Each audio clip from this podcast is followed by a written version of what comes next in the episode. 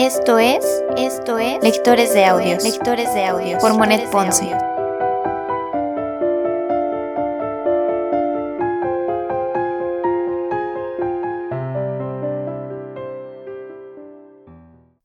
Primera temporada, primera temporada, Cartas ateo, Cartas ateo de Vincent Van Gogh, de Vincent Van Gogh.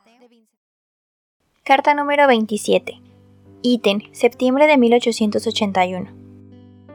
Querido Teo, aunque apenas termino de escribirte, tengo aún algunas cosas que decirte. Especialmente que ha habido un cambio en mi dibujo, tanto en mi manera de hacerlo como en el resultado. Además, y después de algunas otras cosas, que Move me ha dicho. He recomenzado a trabajar de acuerdo con modelos vivos.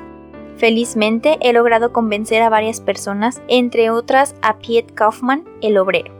El estudio cuidadoso, el dibujo constante y repetido de los ejercicios al carbón de Bargue me han dado una concepción mejor del dibujo de las figuras. He aprendido a medir, a ver y a buscar las líneas principales.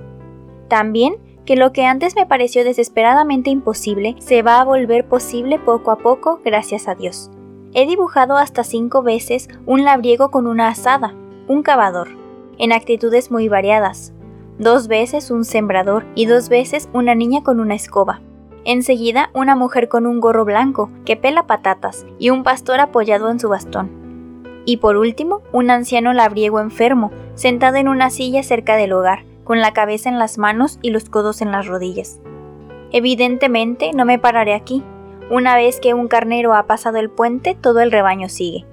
Será necesario que dibuje sin cesar hombres con la asada, sembradores, labriegos, hombres y mujeres, que examine y estudie todo lo que forma parte de la vida en el campo, como tantos otros lo han hecho y lo hacen aún. Frente a la naturaleza ya no me siento impotente como antes.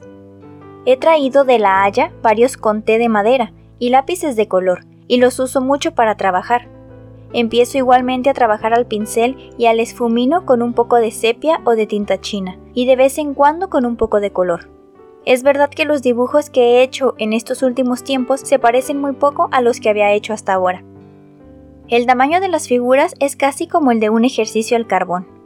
En lo que concierne al paisaje, estimo que no saldrá perjudicado de ninguna manera, sino que por el contrario, ganará.